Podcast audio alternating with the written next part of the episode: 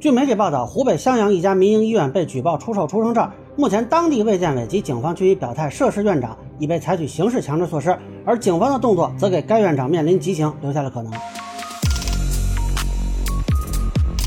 大家好，我是关注新闻和法律的老梁，欢迎订阅及关注我的频道，方便收听最新的新闻和法律干货。根据媒体报道，是襄阳剑桥医院被知名打拐志愿者上官正义举报出售出生证。那根据这位上官先生的微博显示，他是暗访卧底一年多啊，掌握到了院长勾结多地网络中介，利用某音平台长期公开以近十万价格售卖出生证。另外，他还称该团伙售卖婴儿，男女婴价格都在十万以上。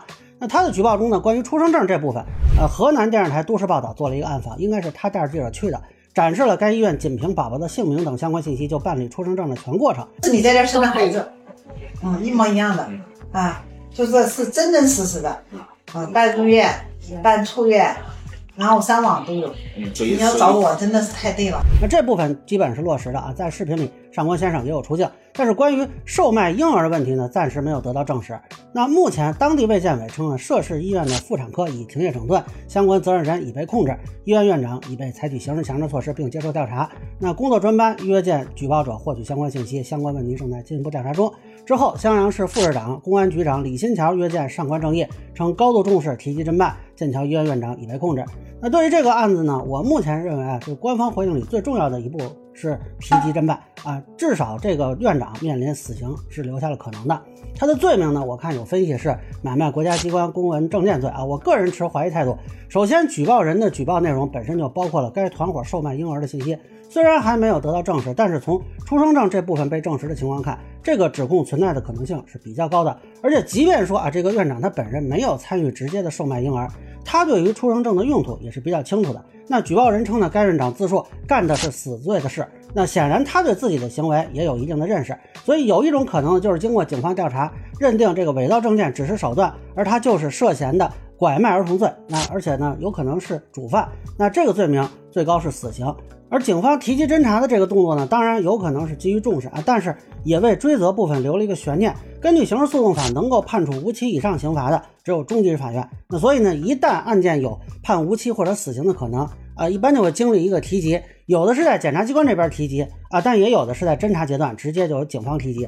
比如当初的这个曾春亮案就是提及侦办，那后续呢判的是死刑啊。当然也有不是因为这个原因提及的，比如说昆明的李新草案也曾经说提及侦办。但是当时呢，是因为分局一级有履职不到位、执法不规范的问题。但是现在呢，没有发现有类似的情况。那目前呢，该案是提及到了襄阳市公安局，对应的呢就是襄阳市检察院和襄阳市中级人民法院。那未来如果在中原审，则说明有判处无期死刑的可能。当然，是不是这样啊？后续要看公安机关的调查，也不排除说最后就认定的是买卖国家机关公文证件罪。那我这里的分析呢，只是一个参考。啊，当然他也不是没有机会啊。目前看自首是没戏了啊。本来举报人曾经劝他自首，结果他没听，还说要跟举报人谈谈。那现在呢，呃，只剩下说如实供述，争取个好态度了啊。而他的最大的机会呢，就是看能不能供述出其他犯罪分子，这样有个立功情节啊，或许可以获得从轻啊。不过买主这边的目前的信息呢，不太确定，因为暂时不清楚都是什么人在买证件。如果是人贩子啊，就有可能是拐卖儿童罪；如果是收买家庭购买这个出生证啊，有可能触犯的是收买被拐卖儿童罪。当然，理论上说不排除因为其他原因，比如说黑户落户，这目的是单纯是购买出生证，那这个有可能是前面提到这个买卖国家机关公文证件罪，那这个罪名最重，不超过十年。但是除了未来的刑事处分值得关注，我认为还有两点。值得注意，一个是呢，他这起案件中办理的出生证明是真证。那以往虽然也有医疗系统败类参与伪造出生证件的情况啊，但那都是假证。那么这个民营医院啊，如此办证，居然就没有被发现，这说明目前的这个出生证管理它是存在漏洞的，可能被人贩子利用。另一点值得注意的是呢，这个该院院长叫叶有之啊。被指曾经受过刑事处分。目前可以查到的资料是，襄阳当地在二零一零年曾经发生过一起非法鉴定胎儿性别案，主犯叶有之将到医院就诊的病人带到家里进行选择性别的终止妊娠手术，从中牟利。那被法院判处拘役五个月。上游新闻称呢，已经证实啊，就是这个叶有之。那服刑完之后，这个叶有之又回到了当时的这个医院，还成为了妇产科主任。啊，职工医院后来改制成为民营医院之后，这个叶有之就成为院长，医院大股东，占股百分之八十啊。那么这个就很奇怪啊。所以说，根据职业医师法呢，确实在刑事处罚结束两年之后啊，可以重新申请。但是这样是一个明显有劣迹的人，他当医生也就算了，为什么还能成为科室主任？为什么还能成为院长？啊，究竟是纯粹的运气爆棚、能力强呢，还是说他有恃无恐啊？这个就让人值得关注吧。那么上官正义最新的微博说呢，这位院长所干的坏事儿比新闻里的还要多，性质还要恶劣啊！是谁这么多年为他的违法犯罪行为保驾护航？那这个问题的答案我也想知道啊！当地的纪检监察部门应该行动起来了。